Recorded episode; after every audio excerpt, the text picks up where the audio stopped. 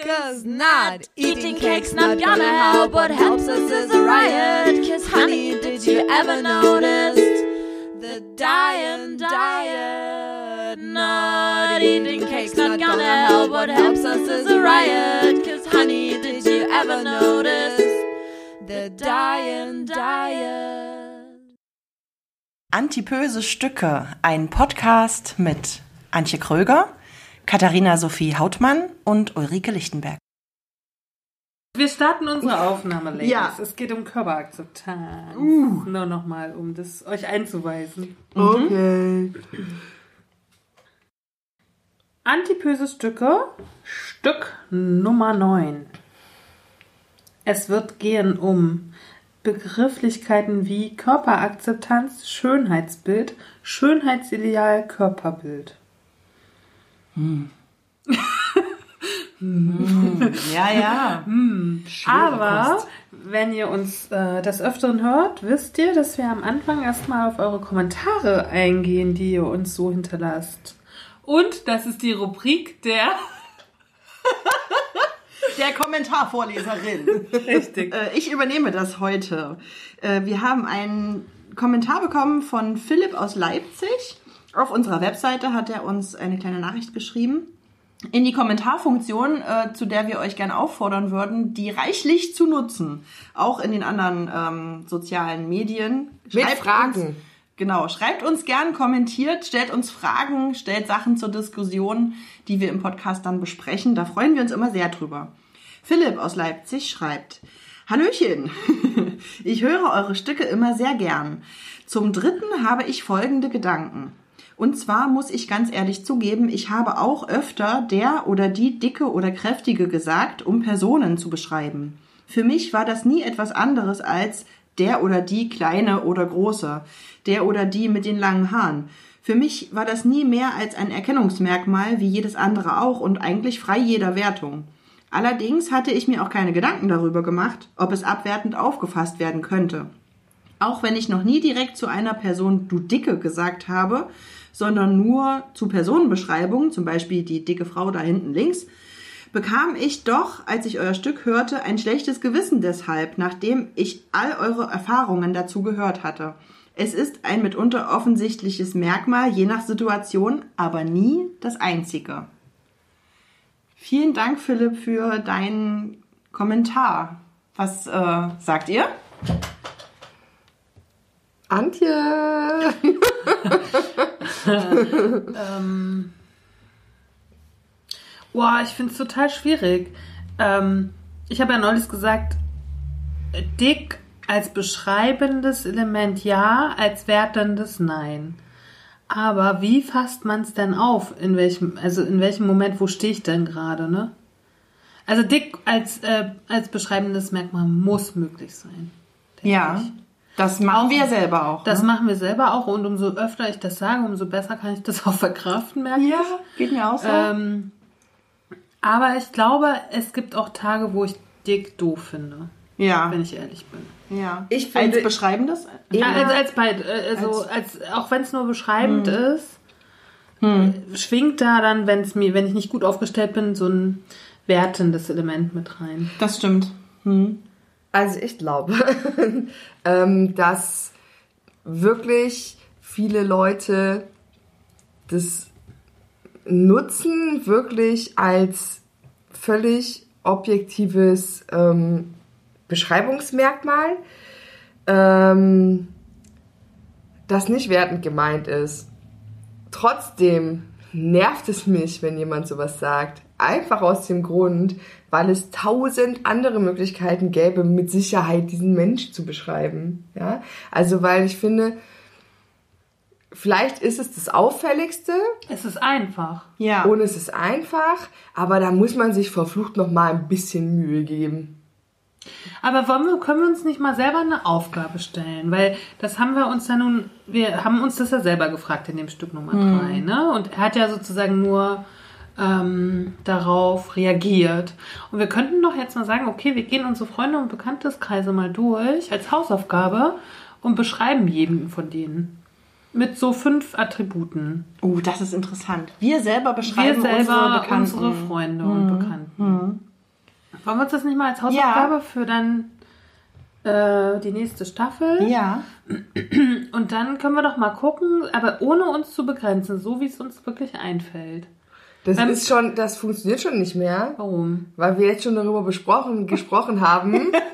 Ja, jetzt mal ganz ehrlich. Also wenn ich jetzt darüber nachdenke, wie ich meine Freunde beschreibe, dann denke ich, Müssen ja kann nicht ich Freunde dann, sein, kann ja auch deine Familie Ist ja, sein. ist ja auch egal, aber da kann ich nicht mehr darüber nachdenken, ähm, ob ich sie beschreiben würde mit dem Wort äh, schlank, dick. Es geht gar nicht Mhm. um den Körper. Es geht generell darum, nur dir zu überlegen, wie beschreibst du diesen Menschen. Aber du sagst ja ohne Einschränkungen. Für mich besteht immer die Einschränkung jetzt in meinem Kopf, weil wir drüber gesprochen haben, dass ich nicht möchte, dass man anhand dieser Körperlichkeiten quasi so. äh, beschrieben wird. Weißt du, wie ich es meine? Ja, ich weiß, wie du es meinst, aber wollen wir es vielleicht trotzdem mal versuchen, einfach mal um zu gucken, welche Worte benutzen wir dann für welche Menschen? Du kannst es doch jetzt auch erstmal mal eine Woche ruhen lassen und dann nochmal. Dann erinnere ich dich an die Hausaufgaben. Okay. Schreib's auf. Ich finde das ist auch ein gutes Experiment, weil dann kann man sich selber auch mal reflektieren und sich selber mal beobachten, wie man, wie man selber Menschen beschreibt. Weil ich krieg schon auch gespiegelt, dass ich manchmal unmögliche Vokabeln benutze und so. Also, ne? Ja, okay. Also man muss ja bei sich selber dann mal anfangen. Wenn mich irgendwas betrifft, muss ich ja gucken. Ich sende ja auch. Ja. Ne? Das fällt mir in letzter Zeit, also auch seitdem wir den Podcast machen, ganz oft auf, dass ich viele Sachen, die ich, wenn sie bezüglich mir passieren, ganz doof finde, dass ich die aber tatsächlich tat- auch häufig mache.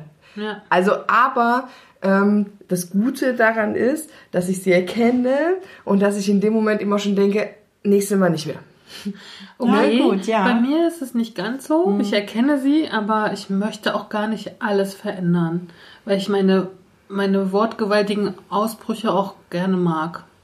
Mir geht nicht, Zum geht Beispiel. nicht nur um so, geht nicht nur um Wortgewaltiges, sondern eben auch, dass, ähm, dass wenn ich Menschen sehe, die mir halt auffallen, was wir auch schon mal besprochen haben in dem Stück, dass ähm, ich versucht bin, äh, darüber zu reden. Also das so, ne, halt, also so wertend zu reden. Und ähm, das, das erkenne ich dann und versuche in dem Moment dann schon zu sagen, nee, Kathi, das ist Bullshit, lass das mal. Ja, ist doch gut. Das ist ja eine Sensibilisierung. Und das ist doch einwandfrei. Ich möchte nur damit auch nochmal zum Ausdruck bringen, was wir ja auch jetzt schon nicht das erste Mal gesagt haben, dass wir nur weil wir über dieses Thema reden und einer, Rand, einer Randgruppe angehören, was Antje auch schon immer mal gesagt hat, dass wir deswegen nicht frei sind von Fehlern. Auf jeden Fall. Also Und ich finde auch tagtägliches sich überprüfen nicht so schlecht. Aber ich meine, wir können uns ja nicht über alle anderen stellen, moralisch immer richtig zu agieren. Also ich sowieso nicht, aber Natürlich nicht, ja. Das ist ja nicht der Anspruch. Nee, und, und für manche sein. Dinge, gerade was die Kunst betrifft, ist natürlich Moral auch sehr hemmend. Ne? Gerade in meiner Kunst möchte ich nicht immer moralisch korrekt sein oder so. Ja, das stimmt, aber das, was man, was man hier in Anführungsstrichen anprangert, wenn man es selber sagt, also wenn ich zum Beispiel sage, ich möchte nicht bewertet werden nach meiner Optik und ich bewerte dann aber eventuell andere Menschen nach, äh, nach ihrer Optik, dann muss ich mich schon hinterfragen, Ja, ja. Ähm, ist es jetzt so gut oder sollte ich dann vielleicht doch einfach auch mal aufhören damit?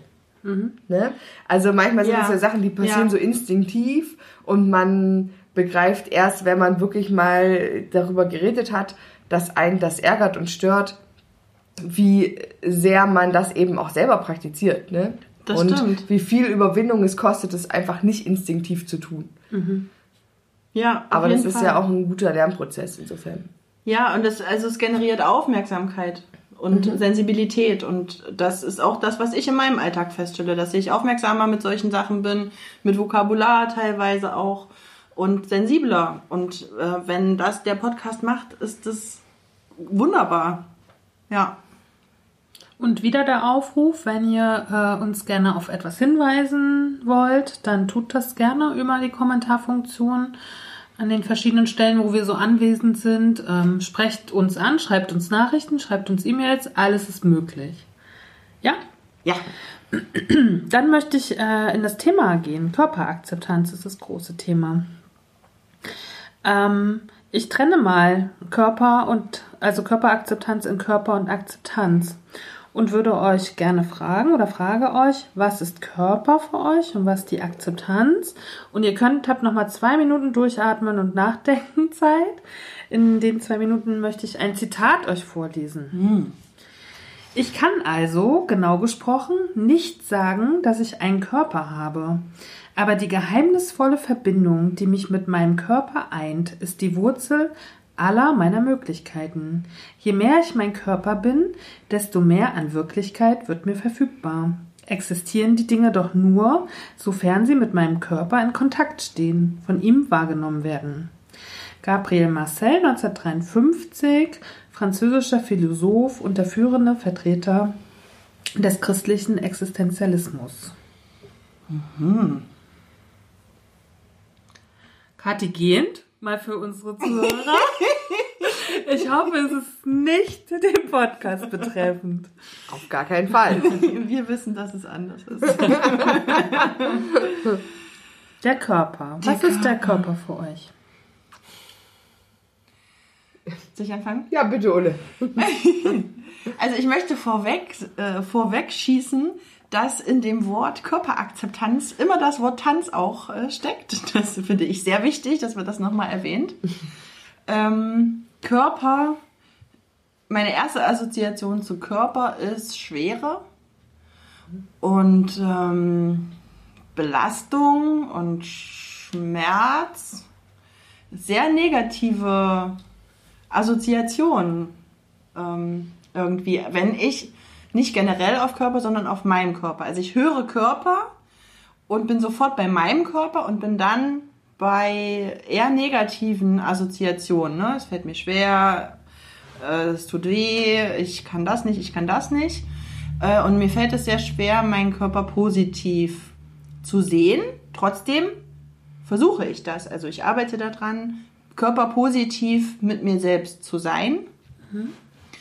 Ähm, ja, ja, vielleicht Punkt. Erstmal bis dahin. Dann Körper. würde ich, bevor Kathi ausholt, einfach mal die Definition von Körper vorlesen. Na toll. Der menschliche Körper ist die materielle Komponente des Menschen. Er ist, er ist ein aus Zellen zusammengesetztes organisches Konstrukt, das eine genetisch definierte, vollständige Gestalt besitzt.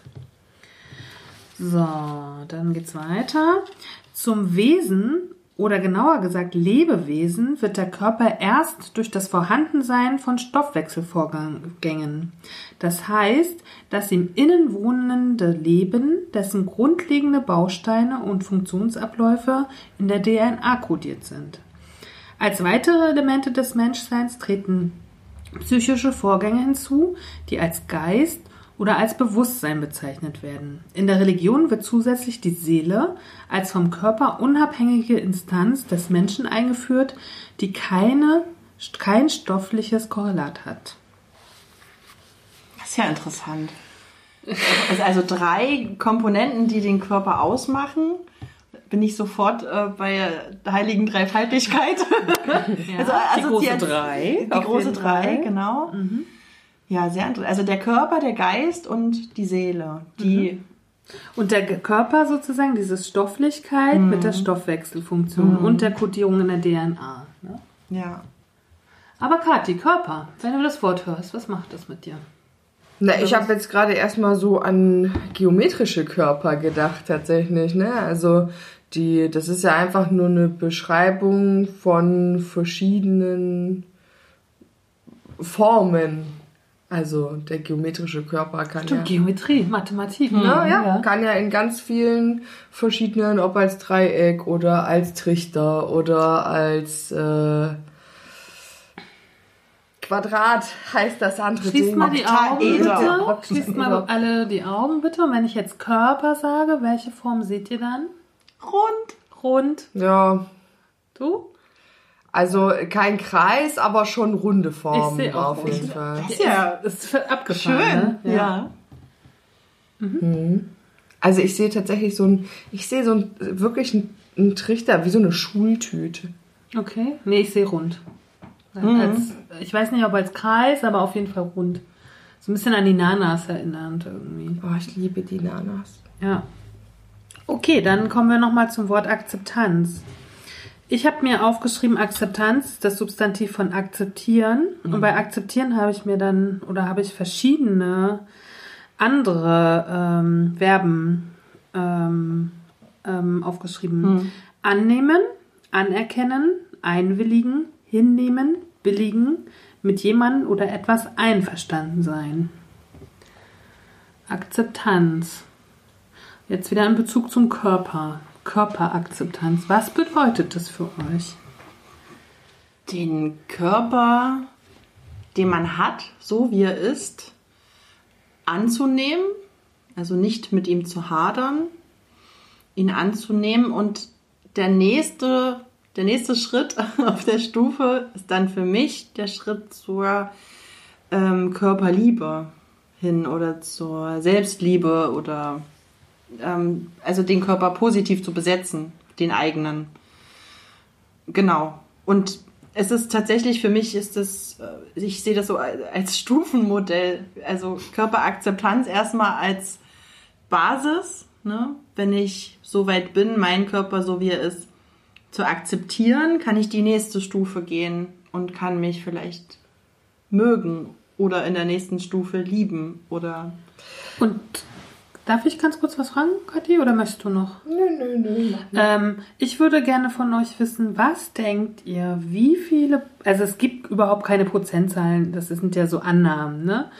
Wie viele Prozent der Menschen in, sagen wir mal in Deutschland, ne, um klein zu bleiben, akzeptieren ihren Körper? Ganz wenig. ja, denke ich auch. Denk mal, also wie viel? Männer oder Frauen oder beides gesamt. Machen wir mal Frauen. Ich würde fast sagen, weniger als 5%. Ach wirklich? Nee, so, Ja. so ein, ich hätte jetzt so gedacht, so vielleicht so bei 12 bis 15 Prozent. Also ich habe eine Zahl gefunden, die ist überhaupt nicht verifiziert. Ich habe auch geschrieben, ich weiß nicht, keine Ahnung, woher diese Zahl kommt, aber es hat irgendwie eine Frau unter ihrem Video gepostet, die schreibt 90 Prozent, ah, die schreibt weltweit, 90 Prozent der Frauen weltweit können ihren Körper nicht akzeptieren. Wahnsinn. 90 Prozent weltweit. Das hätte ich zum Beispiel nicht gedacht, weil ich komme zum Schluss nochmal auf eine Studie der Körperakzeptanz zwischen deutschen und brasilianischen Frauen. Ganz spannend. Ja. Aber ähm, sie sagt 90 Prozent. Und dann habe ich mir gedacht, kann das sein? Das ist so eine Riesenzahl. Ja? Ich glaube das. ich denke auch, dass das möglich ist, ja. Weil ich glaube, dass ähm, wenn du deinen Körper vorbehaltlos akzeptierst, heißt es ja, dass du eigentlich mit nichts an deinem Körper unzufrieden bist. Also, dass alles für dich zumindest so okay ist, dass du sagst, komme ich mit klar. Und ich glaube, es gibt so gut wie keine Frau, die sagt, alles an meinem Körper ist irgendwie okay. Ja. Ich ähm, würde euch gern eine kurze, kurze Story, einen kurzen Ausflug erzählen. Und zwar habe ich einen Dokumentationsfilm gesehen, eine Doku Embrace heißt der Film. Hatten wir, glaube ich, am Rande schon mal drüber gesprochen. Und der geht ganz eindrücklich los, denn es werden ähm, also ich glaube, es ist eine Australierin, die äh, durch die Welt reist und sich mit ihrem Körper beschäftigt und ganz viele Frauen befragt zu ihren Körpern und dem Verhältnis zu ihrem Körper. Und der geht ganz eindrücklich los, nämlich es werden auf der Straße willkürlich Frauen gefragt, äh, die sollen mit einem Wort ihren Körper beschreiben. Und ich, mir sind die Tränen gekommen, weil es durchweg ekelhaft, zu dick, zu klein, zu fett, Habe ich auch gesehen. abstoßend.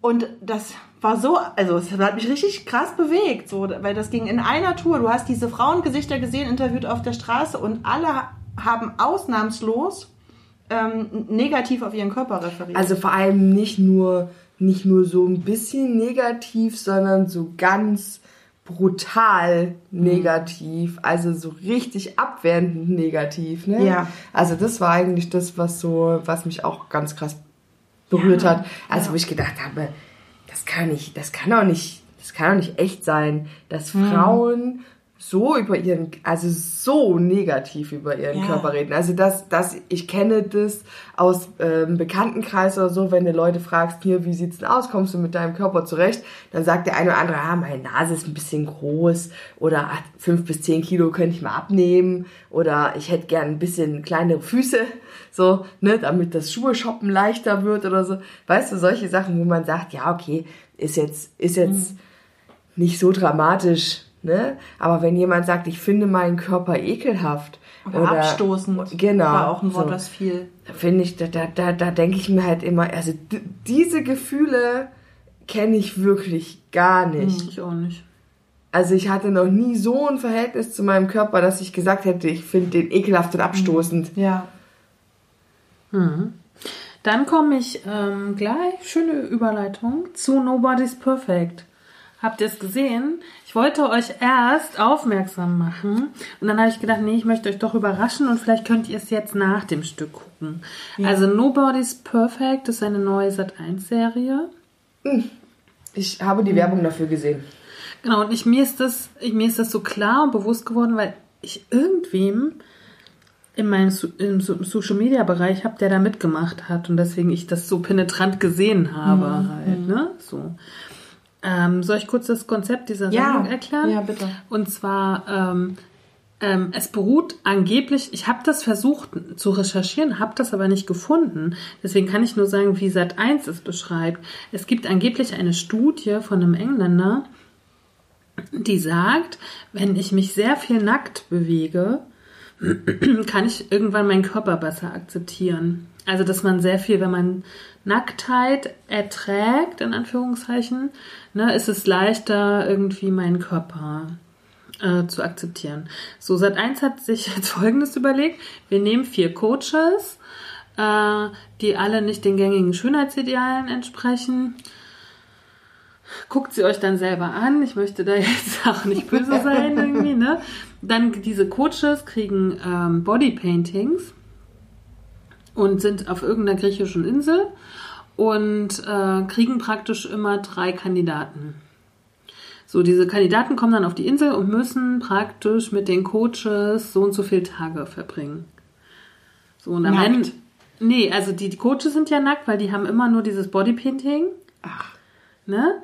Und ähm, der Sinn ist natürlich, dass nach Tag 5 oder so ähm, auch die Kandidaten ihre Hüllen fallen lassen. Dann ist ja die große Frage, tun sie das? Aha. Ne?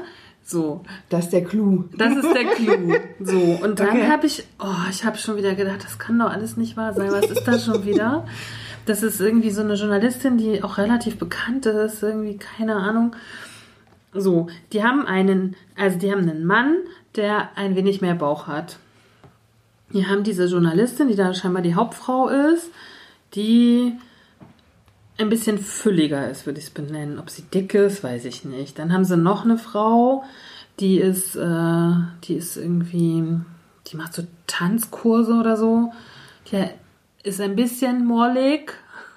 Und dann haben sie eine Fotografin, die ist Curvy-Modell, wo ich sage, was ist curvy an dieser Frau? So, ne? Das sind die vier Okay. Coaches so grundsätzlich. Und ähm, die laufen sozusagen immer nur mit diesen Bodypaintings rum. Und dann kommen die Kandidaten. Und bei den Kandidaten, ich habe nur Nummer zwei gestern kurz geguckt. Ich, aber ey Leute, ich musste eine Viertelstunde ausmachen. Ich habe das nicht ertragen. Jetzt mal ganz, ich, Warte, le- ganz kurz. Die Kandidaten, da habe ich gedacht, mir zieht die Schuhe aus. Da war eine 50-jährige Frau, die sich schämt, ob ihres Körpers, komplett dünn. Dann hat die ihren Arm so hingehalten und hat gesagt, hier schwappelt alles. Ich meine, guck mal, bei mir schwappelt es wirklich. Und dann habe ich, schon wieder- dann habe ich schon wieder gedacht, was ist denn das? Also was ist das für eine Vorführung an Menschen, die wirklich akzeptieren müssen, nicht normativ zu sein? weißt du, was mich dabei schon wieder richtig nervt? Ja, nein. Dass, äh, ja, Aber du sagst es mir gleich. dass ähm, als Menschen, die ihren Körper akzeptieren müssen, nur Menschen mit zu viel Gewicht gezeigt werden. Ja, also das ist die andere Alternative, dass Menschen auch zu wenig Gewicht und in der Hinsicht ihren Körper akzeptieren müssen. Oder Wo ist da Arm der ab, Bein ab, äh, genau, Genau, zum Beispiel. querschnittsgelähmt Genau. oder was auch immer. Das hat, also es ist schon wieder nur das äh, Zeigen von Übergewicht als eigentlich irgendwie doch nicht so richtig Aber es ist auch, gesellschaftsfähig. und es ne? ist jetzt wieder das, Curvy ja, dick Ja, nein. Genau, und das Ja. ist und das ist Fettshaming, finde ich. Also das ist so, naja, wir wollen ja irgendwie zeigen, dass es auch cool ist, so, ne, Körper abseits der Norm zu zeigen, aber es darf auch nicht zu dick sein, weil dann gucken vielleicht nicht mehr genug Leute zu oder so. Also das ist doch absurd. Mich, ich finde es auch, also. Und ich finde, äh, ich finde die Werbestrategie dahinter ganz spannend, weil die haben das riesig groß aufgezogen und die Einschaltquoten der ersten Sendung 100 100 Minuten geht eine Oh, krass. Sendung, eine mit drei Kandidaten. Und du hast 15 geguckt, hast du gesagt? 15 habe ich auch gesehen, aber die zweite Folge. Ähm, und die Werbestrategie dahinter ganz spannend. Ich habe natürlich mir ein bisschen Medienzahlen angeguckt und so. Und die zweite Folge hat schon so abgelust, dass sie irgendwie über die Hälfte der Einschaltquoten verloren haben. Ey, na, 100 Minuten. Überleg mal, wie viel das ist. Äh, Wir wollen ja nicht wissen, wie viel Werbung noch dazwischen ist. Da zeigen die 100 Minuten lang, wie, wie drei Leute mit vier bodybepainteten Menschen zusammenleben. Also ich meine, stumpfsinniger geht's ja schon gar nicht mehr, oder? Oh Gott. Und ich finde, ich muss mich da nochmal auf die Suche machen, weil ich habe gestern länger gesucht nach dieser Studie und ich habe es aber nicht gefunden tatsächlich. Diese Studie, auf der das diese ganze Sendung wohl beruht halt. ist interessant, Aber ja. falls jemand uns da Hinweise geben kann, würde Ja. ich mich echt freuen, ob das wirklich Ja. stimmt, wenn ich halt viel Zeit nackt verbringe, ob ich dann ein besseres Körpergefühl habe. Weil ich würde sagen, bei mir stimmt das, weil Mhm. seitdem ich für meine Fotos nackt vor die Kamera gehe, was ja jetzt nur schon ein paar Jahre ist, habe ich nochmal ein viel besseres Körpergefühl zu mir gefunden. Hm, So. Stimmt, das hast du auch schon mal gesagt. Genau. Ja. Ich kann mir das auch vorstellen. Also, also vom logischen Denken her und vom, vom, vom Verstand her könnte ich mir vorstellen, ja, es macht Sinn, so in meinem Kopf. Ich bin ja nur auch jemand, der nicht gerne nackt ist, zum Beispiel. Hm. Aber äh, ja, ist logisch. Oder stelle ich mir Das so heißt, vor. du ne? gehst nicht zu dieser Sendung? Ich denke, ich werde das überspringen. Ich dachte, wir? Würdest du überspringen, würde mich Aber, jetzt kurz aber das Ding ist doch, das wäre doch so lustig. Die suchen ja mal, haben ja mal drei Kandidaten. Oh ja, wie witzig. Wir gehen einfach zusammen nach Griechenland und lassen schon in der ersten Minute unsere Höhlen fallen. Wir brauchen keine vier Tage. Wie gut. Aber wir müssen vorher so tun, als hätten wir damit echt große Probleme. Ja, in den Vortrailern, Ja, ne? in natürlich. diesen Voreinspielern und müssen immer sagen, Ach Gott. ah, ich, Aber vielleicht wird es auch wie mit der Studie, für die Ulle sich beworben hat, Genau. dass wir zu dick sind für die ihr seid, ihr seid einzeln leider ein bisschen zu dick. Es tut uns leid, aber Sat 1 lehnt sie aufgrund ihrer Körperfülle ab. Ja. Das können wir nicht zeigen, das ist zu extrem. Sprechen wir kurz über Körper. Äh, Quatsch, haben wir schon. Über Schönheitsideale im Wandel der Zeit. Der ideale weibliche Körper. Interessant. Auch da ja. habe ich natürlich verschiedenste Sachen versucht zu finden. Was man natürlich sehr leicht findet, ist so eine Historie. Aber was, finde ich, sehr schwierig ist zu finden, ist so eine kulturell unterschiedlichen Schönheitsideale. Ne? Ich meine, man findet dann, was weiß ich, die kleinen Füße in China oder so, ne? oder diese Hälse von den Ja, Frauen. Die habe ich auch sofort gedacht. Ja, man hat immer die gleichen Assoziationen, was man so kennt, ne? Aber welcher Körpertyp ist jetzt in welchem Land schon irgendwie vorrangig? Ich finde, das findet man relativ schwer, wenn man man kann vielleicht dann noch mal in, in der Bibliothek recherchieren und so. Ich habe jetzt einfach mal den, die Schönheitsideale im Wandel der Zeit. Da, wir fangen an mit der Antike. Da haben wir weder dick noch dünn. Äh, während Männer im alten Griechenland ideal, idealerweise eine athletische, durchtrainierte Figur hatten, durften Frauen schon etwas mehr Rundung aufwahren, äh, aufweisen. Sie waren nicht dünn, aber auch nicht zu dick. Eine Sanduhrfigur war gefragt. An was erinnert uns die Sanduhrfigur gerade? An heutige Curvy-Models. Das. Und es hat uns doch die Birgit erzählt in der Sportfolge, dass das jetzt in ist. Stimmt. Du hast recht. Also, wir kommen wieder zurück in die Antike, was ich ja ganz spannend finde. Äh, es war innen ein kleiner Busen, dafür ein breites Becken. Habe ich. Und helle Hautfarbe und lange geflochtene Haare. Hast du, also Ja. Haaren kannst du noch ein bisschen lang wachsen lassen, Ja. aber Flechten kriegen wir dann auch noch hin. Vielleicht komme ich das nächste Mal mit so einer weißen Toga. Heißt das so? So eine, so eine griechische, so ein Umhang? So, oh Mann, Nochmal. das klingt schon wieder nach Harry Potter. Ja. So, dann kommen wir ins Mittelalter. Da lautet die Überschrift maskulin und knabbenhaft. Betrachtet man mittelalterliche Gemälde, fällt auf, dass Frauen mit einer eher androgynen Figur gemalt wurden. Schlanke Arme und Beine sowie eine kleine Brust waren angesagt. Das Buschikose verlor sich erst in den Jahrhunderten danach. Und dann noch so eine, so eine Side-Info. Ähm, ich mir furchtbar schöne YouTube-Videos angeguckt über Schönheitsideale. Es gibt ja echt verrückte Sachen. Und im Mittelalter haben die sich auch noch ihre Wimpern rausgezogen und ihre Augenbrauen abrasiert. Und zusätzlich, aber das habt ihr bestimmt auf so Gemälden schon mal gesehen, oder so Richtung Renaissance eher schon, dass die sich hier oben den Haaransatz abrasiert haben. Umso höher der Haaransatz, umso sexier. Ach krass, ja, stimmt. Ja, so die Mona Lisa, die hat doch auch keine Ja. Augenbrauen und Ja. so richtig, ne? Ja. Ne? Verrückt, die verrückt. Schönheitsideale. So, dann haben wir. Was hast du? Stimmt, das müssen wir jetzt vielleicht einmal. müssen wir wegen- einmal müssen wir es erwähnen. Wegen Schönheitsideal. Wegen Schönheitsideal. Kathi verwirrt mich heute den ganzen Tag schon. Ich weiß gar nicht, wie ich darauf reagieren soll, weil es mich so verwirrt. Nee. Ich sehe Kathi heute das erste Mal ungeschminkt. Und wir kennen uns jetzt wirklich schon ein paar Jahre. ja. Und äh, immer wenn ich sie jetzt angucke, irgendwas verwirrt mich. Ich musste nur gerade dran denken, weil ich habe heute gefühlt auch keine Augenbrauen. Das stimmt. Heute Mona Lisa-Style. Ja. Heute Ja. Mona Lisa-Style. Auch kleine Brust stimmt ja im Gegensatz zum anderen Körper auch. Das stimmt. Im Gegensatz zu mir so? Ja. In den, in den Proportionen ist das korrekt. Also Antike und Mittelalter sind wir nicht so schlecht aufgestellt erstmal. Ei, aber knabenhaft wird schwierig. Naja, gut, stimmt. Und dünne Arme Dünne auch. Arme. Wir sehen es nicht so eng, Kathi. Ja. So, kommen wir zur Renaissance, Barock, Rokoko. Ro- Die Überschrift, rundlich bis mollig. Das ist vielleicht unser, unsere, Oh, ja. Unsere Zeit. Zunächst war es der Bauch, der bei Frauen durchaus etwas gewölbter sein durfte. Nach und nach wurden die Proportionen üppiger. Mollige Frauen mit breiter Hüfte, einem leichten Doppelkinn und einer moderaten Oberweite waren jetzt das gängige Schönheitsideal. Zusammen mit der Leibesfülle waren eine bleiche Haut und goldene Haare ein Zeichen für Wohlstand und Reichtum. Ist, unser, ist unsere Zeit, definitiv. Der Maler Peter Paul Rubens malte zur damaligen Zeit einige Frauen mit dieser zeittypischen Figur, woher auch der Name Rubensfigur für eine solche Silhouette kommt. Hatten wir auch schon mal. Ja, ja. ja. Etwa ab Mitte des 17. Jahrhunderts kam das Korsett in Mode. Deshalb sich der Proportionsideale wieder in Richtung Sanduhrfigur, allerdings in extremer Form verschoben. Das hat jetzt äh, nicht gestimmt, so grammatikalisch, aber ihr wisst, was ich meine. Die Frauen quetschten und schnürten sich für dieses Schönheitsideal die Teile, Taille möglichst eng zusammen. Und das für rund 300 Jahre. Boah, krass. Wahnsinn.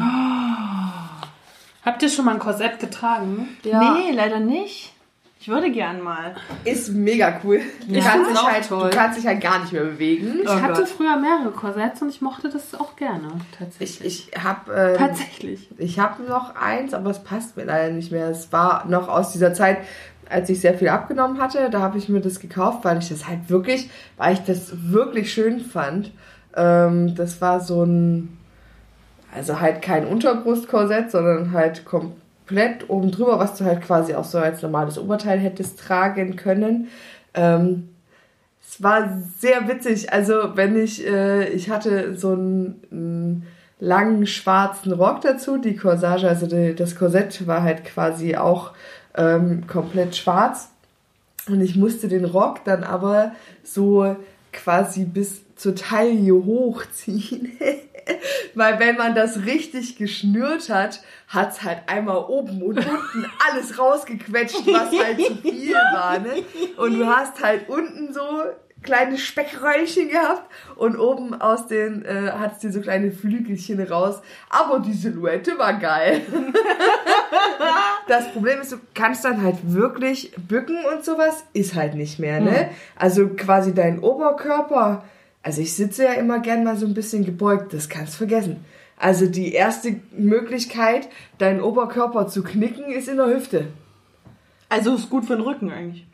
Ja, das weiß ich nicht, weil der Ernähr, weil es ja die Muskulatur nicht nicht ähm, Das nicht stimmt. stützt, Ja, sondern es es ja nur übernimmt steif. ja es übernimmt ja die komplette Stützfunktion Ja. und äh, dementsprechend ist es halt eigentlich komplett unförderlich.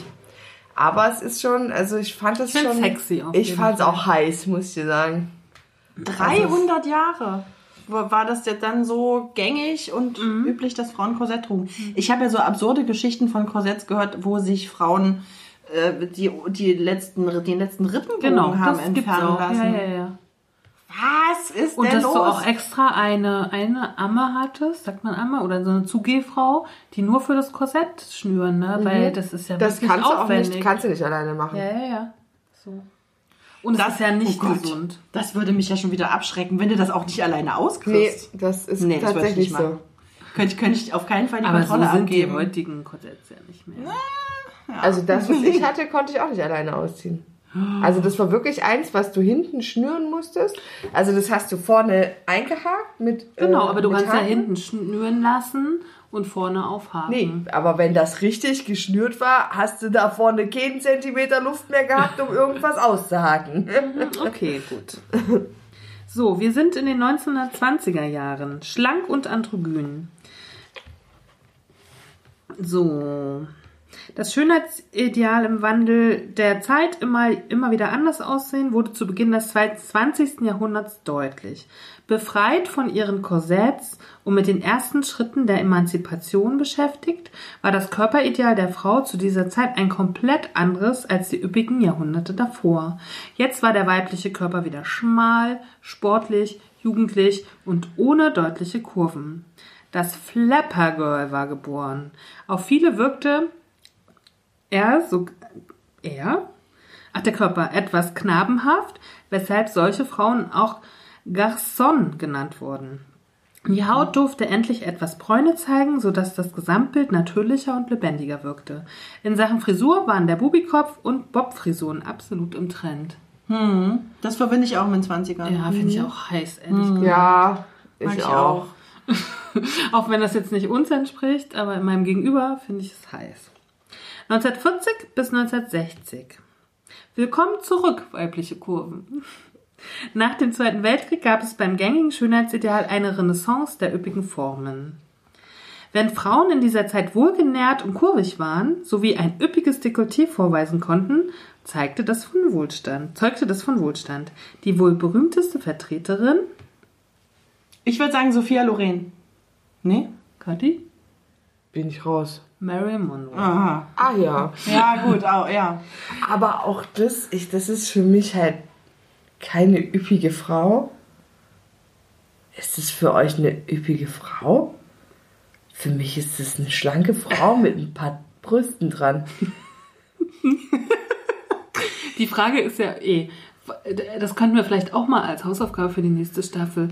Üppig, kräftig, dick, dass wir mal verschiedene Definitionen machen. Ja. Stimmt, das wäre hilfreich, ne? Ja, das war wirklich ja für also ab wann, ja, wann geht das los? Halt, ne? Aber ich stelle die Frage jetzt trotzdem nochmal an euch. Ist Also Marilyn Mon- Monroe würde ich auch nicht mit üppig bezeichnen.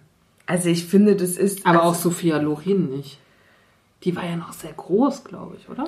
Das stimmt, aber ich, ich, für mich bezieht sich üppig immer auf dieses ausladende Dekolleté. Die hatten ja ordentlich Brüste beide und dann hatten die immer so wunderschöne Kleider, wo auch viel äh, Brustansatz oder Busenansatz zu sehen war und in Kombination mit so nicht knochigen, sondern schon ein bisschen fleischigeren Schultern. Jetzt nicht im Sinne von dick, aber das ist für, ma- macht für mich so üppig aus, obwohl die ja nicht übergewichtig oder dick oder so Ich waren. würde sagen, wenn ich jetzt an die 40er bis 60er Jahre war, eher so die Hausfrau für mich, dann im- die so diesen Werbe, ne? So eine, so eine Mutti, die so ein bisschen Fleisch auf den Rippen hat. Das würde ich zum Beispiel üppig nennen. Aber ist ja noch nicht dick. So. Aber üppig kann auch, äh, finde ich, benutzt werden für uns. Oder? Nee, das Nee, ich ist eine nicht Verniedlichung. Also üppig würde ich auch nicht sagen. Würdest du dich üppig bezeichnen? Aber du bist Im- ja auch schlanker als Im, wir. Im richtigen Kontext würde ich, üppig hat für mich immer was Sexuelles irgendwie. Ah, okay. Und wenn ich mir mich jetzt vorstelle im Negligé, dann bin ich üppig. Aber Und ich wenn habe ich gerade mir Hausfrau gesagt. Ich bin dann wuchtig. Ich sage gerne voluminös. Auch das. Nee, wenn ich mich euch im Negligé vorstelle, dann seid ihr auch üppig. für mich. Ah, ah, okay. Das Wort üppig ist hier verbunden mit Klischee. Auf jeden Fall, wie ich sehe. Hm, Gut. So, Ladies, weiter geht's. Ende der 60er bis 70er Jahre dürrer Twiggy-Look. Mit, den Ruhm, mit dem Ruhm von Leslie Lawson alias Twiggy als Supermodell wandelte sich das Schönheitsideal erneut. Frauen wollten jetzt so aussehen wie die Engländerin und das hieß vor allem Spindeldürr. Ja. 80er Jahre, sportliche Sanduhrfigur. Also dieses Wort Sanduhrfigur ist mir noch nie so häufig begegnet. In Zeiten des Fitness, Bodybuilding und Aerobic-Booms war es natürlich absolut modern, wenn der Frauenkörper durchtrainiert war. Eine gewisse Weiblichkeit durfte trotzdem nicht fehlen. Supermodels wie Ellie McPherson, Linda, Evangelist, E- Linda Evangelista und Naomi Campbell eroberten die Laufstege und waren das wandelnde Schönheitsideal dieser Zeit. So bin ich ja ein bisschen aufgewachsen. Ich auch. Und dann hier die Deutsche noch. Wie hieß die? Claudia Schiffer. Claudia Schiffer, das war doch alles so eine Riege, ne? 1990er, der magere Heroinschick. Kate Moss prägte das Körperbild der 90er mit, ihren, mit ihrer hageren Figur. Ihr fast kindliche, ihre fast kindlichen Proportionen wirken ausgezehrt, woher sich auch der Name Heroinschick ableitet. Ein großer Diätwahn setzte ein. Das ist ja spannend, 90er. Ja, aber hast du das nicht so erlebt? Nee. Das war die Zeit, wo ich, also das, das waren meine äh, Abnehmkur-Zeiten, die letzten Versuche meiner Großmutter, mich entweder mit der Bibel oder mit dem Abnehmen zu beschäftigen. Entweder Bibel oder Abnehmen ist Ja. auch schön. Nee, habe ich nicht so erlebt, die 90er. Doch, doch, für, für mich war das der, für mich war das die Zeit mit dem größten Druck von außen, was meinen dicken Körper anging. Die war bei mir nicht so. Aber ich bin auch ein bisschen älter als ihr. Das macht vielleicht das schon aus. Meinst du ja, die, Die, die zwei Monate.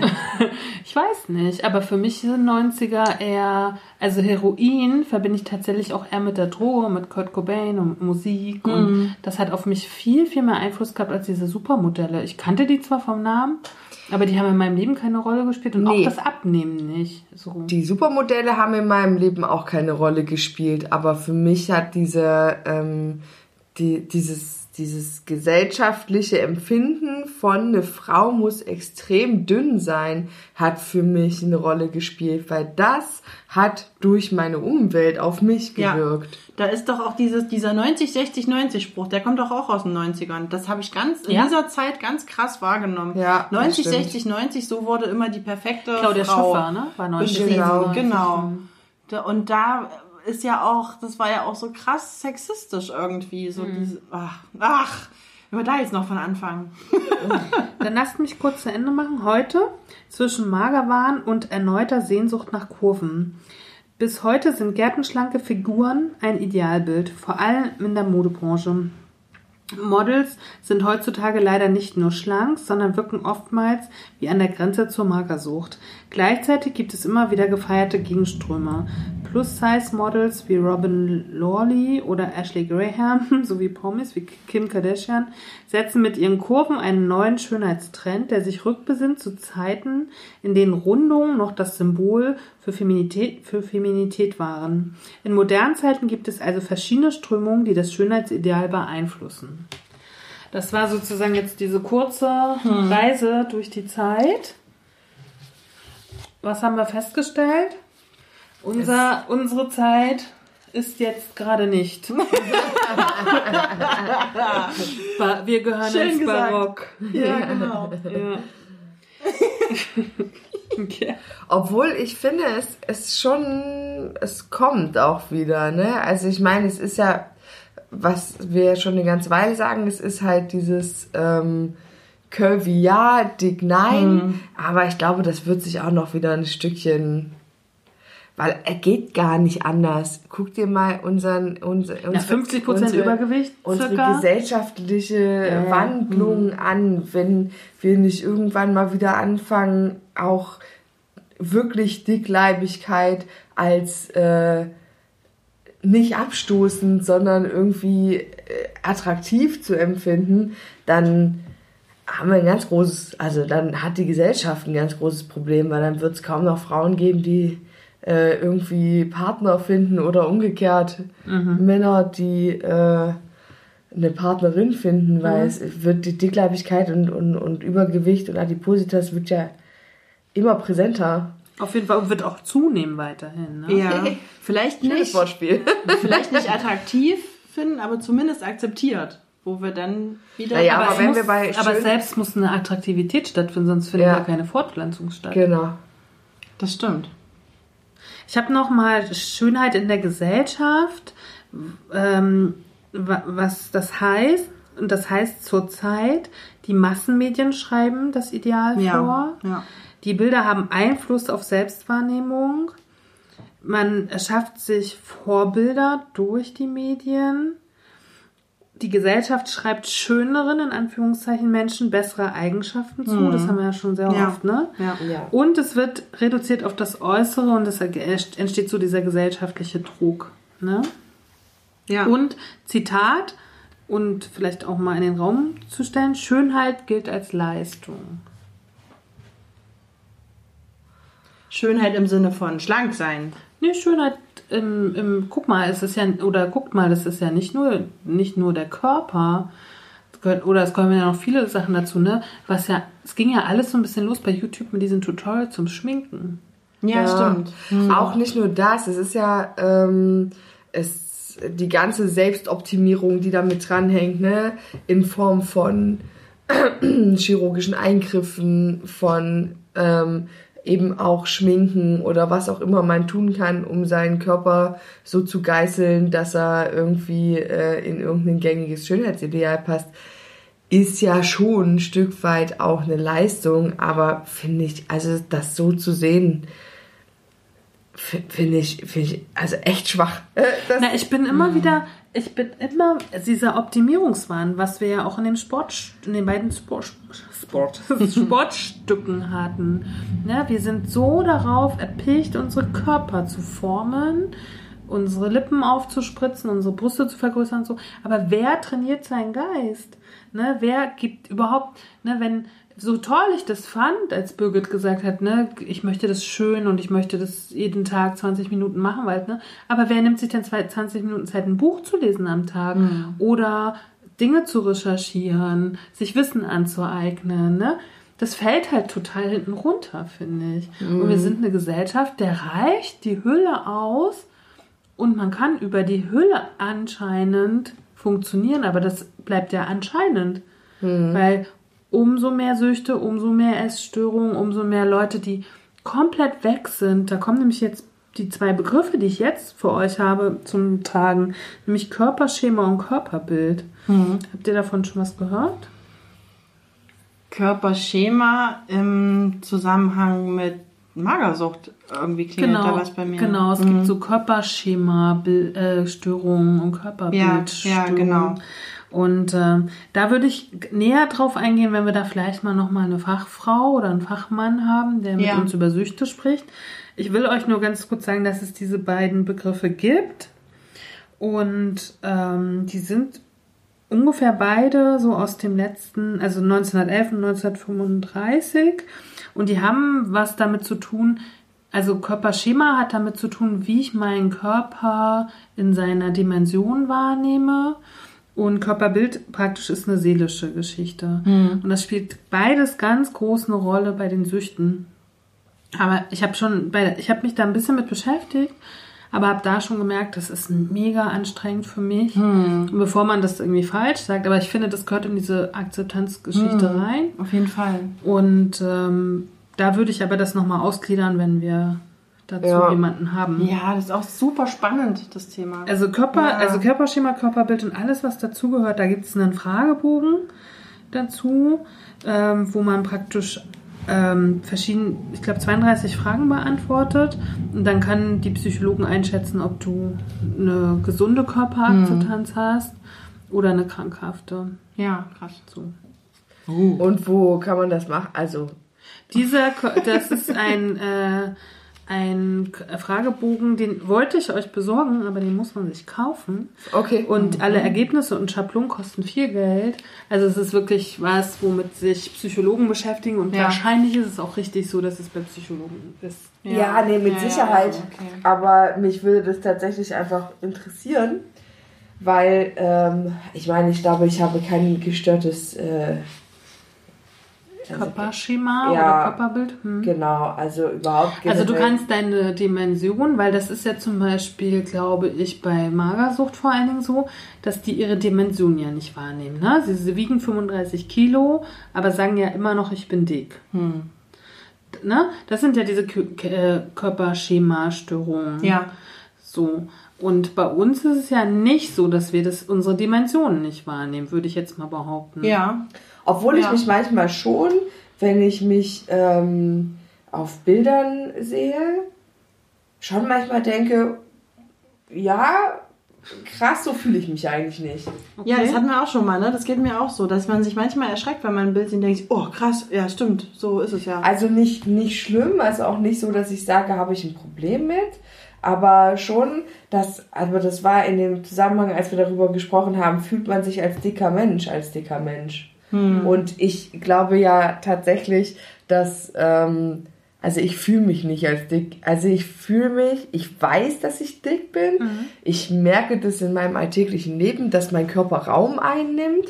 Aber wenn ich über mich einfach, also wenn ich mich jetzt einfach nur fühle, ohne mich im Körper, äh, im Spiegel zu sehen oder so, dann fühle ich mich jetzt nicht extrem dick. Also weißt du, wie ich es meine? Mhm, Ja, ich weiß, was du meinst, aber ich kann, ich kann zum Beispiel sehr gut einschätzen, wenn irgendwo Platz ist, ob ich da hinpasse. Ja, ja, das Und kann das, ich auch. aber das ist ja der Punkt, dass du deine Körperausmaße einschätzen kannst. Dass du sehen kannst, da finde ich Platz oder das reicht nicht. Oder ich kann relativ gut, wenn ich in Autos einsteige, wissen, ob der Gurt mir passt, relativ schnell. Und solche Geschichten. Und da, darum, darum geht es, glaube ich, deine Körpermaße wirklich zu spüren. Oder was auch äh, Birgit in dem Sportstück gesagt hat, sich wahrzunehmen. Und wenn du gestört bist, kannst du das nicht mehr wahrnehmen. Oder du nimmst es halt anders wahr. Dann Na, ich glaube, beides. Nicht. Na, ich glaube beides. Vielleicht nimmst du dich gar nicht wahr. So. Auch. Oder du nimmst dich komplett falsch da, äh, wahr. Ja. Da wahr. Weil das habe ich schon von Magersüchtigen sehr oft gehört, dass die, wenn die in den Spiegel gucken, sagen, ja, guck mal meinen dicken Bauch an und so. Also auch dieses Vokabular. Halt, Ja. Ne? Boah, Wahnsinn. Kann man sich gar nicht vorstellen. Also ich kann mir, kann mich ganz schwer reinversetzen. Ich kann mich tatsächlich, ich weiß, dass magersüchtige Leute oft bei mir antriggern irgendwie, ne? Klar, weil die sehen das komplette Gegenteil und man spiegelt sich so krass viel.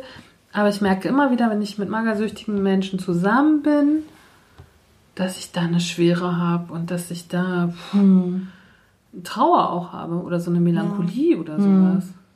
Das habe ich noch nie mit einem dicken Gefühl, Menschen gehabt. so. Noch nie. Weil mit Magersüchtigen und mit Bulimikern weißt du das ja oft nicht. Aber ich würde erst mal sagen, habe ich das auch nicht, selbst wenn ich es weiß. Aber mit Magersüchtigen fühle ich immer irgendwie den Tod. Das ist total Boah, krass. krass. Mhm. ja. Aber das weiß ich, dass das so ist. Und aber ich weiß nicht so richtig, womit das zusammenhängt. Ja. Aber die triggern das in mir auf jeden Fall. So, zum Abschluss der heutigen Sendung möchte ich nochmal auf den Test eingehen oder die, die Studie, die ich am Anfang erwähnt habe. Ähm, eine Studie zu Stu, Studio, eine Studie zur Körperwahrnehmung, Körperideal und Körperzufriedenheit.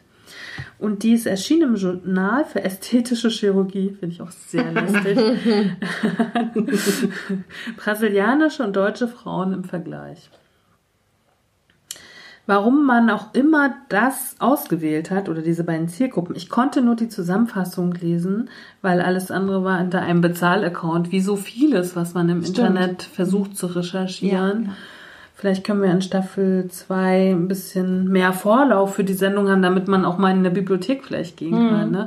Weil es ist wirklich so, im Internet stößt man immer auf die Bezahldinger Ja. und kann, es ist echt auch eine oberflächliche Recherche, ne? aber man Das kommt ja stimmt. einfach nicht weiter. So. Genau. Also ich habe mich dann da versucht einzuloggen und so, aber das war alles nicht viel besser. Ja. Deswegen müssen wir uns jetzt mal mit dieser Zusammenfassung zufrieden geben, aber ich glaube, sie sagt auch schon ein bisschen was aus. Ähm, brasilianische und deutsche Frauen im Vergleich. Länder, in denen gehungert wird, tendieren dazu, füllige Körperproportionen zu präferieren. In Völkern mit einem Überangebot an Nahrung finden sich schlanke Körperideale. In der Studie wurden die Körperideale zwischen Brasilien und Deutschland verglichen. Methode? Es wurden 178 deutsche Frauen im Alter zwischen 21 und 55 Jahren, äh, der Durchschnitt 24,7, und 93 Brasilianerinnen zwischen 21 und 61 Jahren, Durchschnitt 27,6 untersucht. Das Körpererleben wurde mit Hilfe der Skala von Stankard erfasst. Weiß ich leider nicht, was die bedeutet, weil auch das, das mit diesen Fragebögen, die ich gerade gesagt habe, das hängt damit irgendwie zusammen. Äh, die Zeichen, ähm, erfasst die Zeichnung einer Frau zwischen anorektisch und adipös in neun Gewichtsabstufungen zeigt. Aha. Na, wir haben praktisch neun und müssen da was ankreuzen anscheinend. Ergebnisse. Der Body Mass Index der deutschen Frauen lag bei 19,5 Kilogramm pro Quadratmeter. Ich weiß nicht, warum das hier so angegeben wird, aber d- d- merkt euch einfach kurz die Zahlen. Der der brasilianischen Frau lag durchschnittlich bei 20. Das heißt nur 0,5 mehr. Kein signifikanter Unterschied.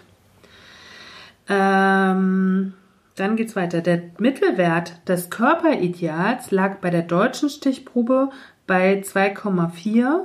Das entspricht der zweiten bis dritten Abbildung der Skala. Also von anorektisch bis adipös, der zweiten bis dritten. Das Nur mal so zur Vorstellung. Ja. Schon krass, ne? Wirklich. Der Mittelwert der brasilianischen Stichprobe Probe lag bei 2,5. Ähnlich. Ja. Äh, in diesem Test wurden keine signifikante Differenz gefunden. Der Mittelwert der Körperzufriedenheit lag bei den deutschen Teilnehmerinnen bei 0,9 und bei den brasilianischen Teilnehmerinnen bei 0,6. Der Vergleich der Mittelwerte ergab eine signifikante Abweichung. Bei der Einschätzung des eigenen Körpers erreichten deutsche Frauen einen Mittelwert von 3,8. Das entspricht tendenziell der vierten Abbildung der Körperwahrnehmungsskala. Die Stichprobe der brasilianischen Frauen erreichte einen Mittelwert von 3,4. Hier ergab sich eine hier ergab sich ein hochsignifikanter Unterschied. Zusammenfassend lässt sich aus der Studie folgern. Erstens, deutsche Frauen zeigen eine signifikant kritischere Selbstwahrnehmung als brasilianische Frauen. Zweitens, brasilianische Frauen zeigen eine signifikant höher ausgeprägte Körperzufriedenheit.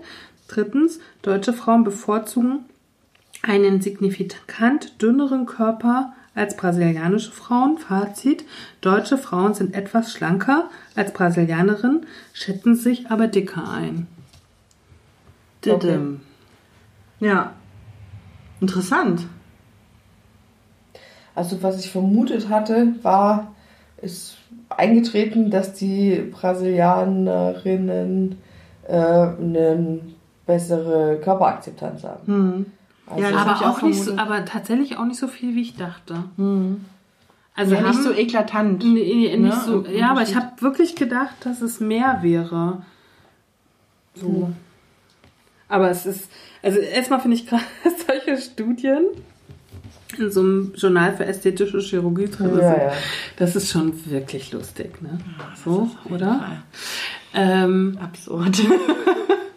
und dann dieser Test, das ist ja schon auch spannend, ne? Wenn, wenn da neun Körperfiguren sind, zwischen zwei und drei und drei und vier, ist es ja trotzdem deutlich zu dünn. Letztendlich. ja, wenn, Dann zwischen fünf ist ja das Mittelmaß. genau, wenn eins anorektisch ist und fünf normal, in Anführungsstrichen. Und ne? neun ist ein übergewichtig. So. Ja. Dann schätzen sie sich ja alle unter, oder die meisten unter dem Unter dem Normalgewicht. Unter dem Norm Normalgewicht ein. Das finde ich halt krass, ehrlich gesagt. Das ist eine komplette Körperschema-Störung Klingt bei so. den Menschen. Eine gesellschaftliche. eine gesellschaftliche.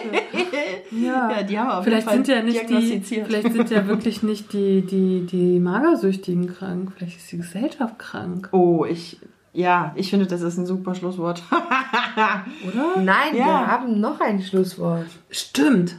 Und zwar haben wir nächste Woche in unserem zehnten Stück Zehnten und letzten Stück dieser zum Staffel. Abschluss unserer Staffel nochmal eine grandiose Gästin.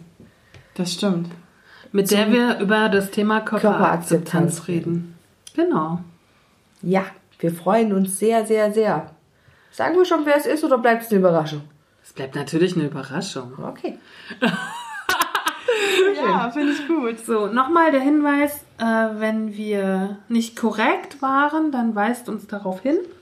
Wenn ihr Hinweise habt äh, an uns, ihr wisst, wie ihr uns auf all diesen Portalen erreichen könnt.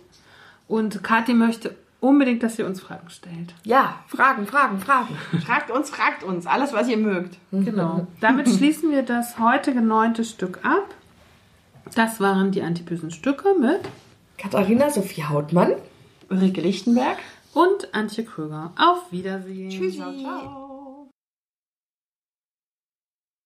Cause not eating cake's not gonna help. What helps us is a riot. Cause honey, did you ever notice the diet diet? Not eating cake's not gonna help. What helps us is a riot. Cause honey, did you ever notice the diet diet?